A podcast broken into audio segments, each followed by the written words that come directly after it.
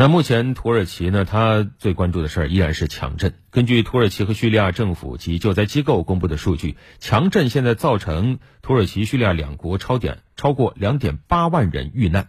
土耳其媒体当地时间十二号的凌晨报道，土耳其强震导致了两万四千六百一十七人遇难。此前，土耳其还公布数据，地震造成了该国超过八万人受伤。安塔基亚是土耳其的一座古城，老房子在这次地震当中坍塌非常的严重，到处都是废墟。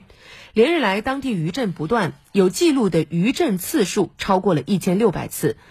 废墟随时可能会发生二次坍塌。那么现在当地的情况如何呢？我们来听听央视记者从安塔基亚发回的现场报道。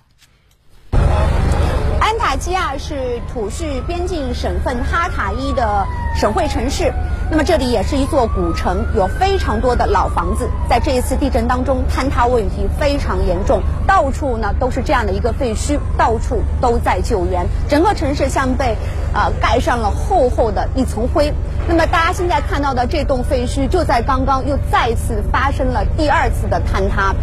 呃，因为这段时间以来，各地的余震不断，有记录的余震的次数大概就超过了一千六百多次，所以像这样的一个废墟是随时可能会发生再次的坍塌，所以对于搜救工作来说也是增加了非常大的难度。那么另外呢，我们在现场也是发现到当地的基础设施呢破坏非常的严重，呃，比如说哈电力系统，比如说电力系统呢是出现了很多的问题，包括这里也出现了。饮用水还有食物短缺的一些问题，呃，我们在进入到安塔基亚的时候呢，就发现说，像加油站、小卖部的食品货架已经全部都空了。那么现在各地的物资正在源源不断的进入到灾区。那么专家也指出说，就目前。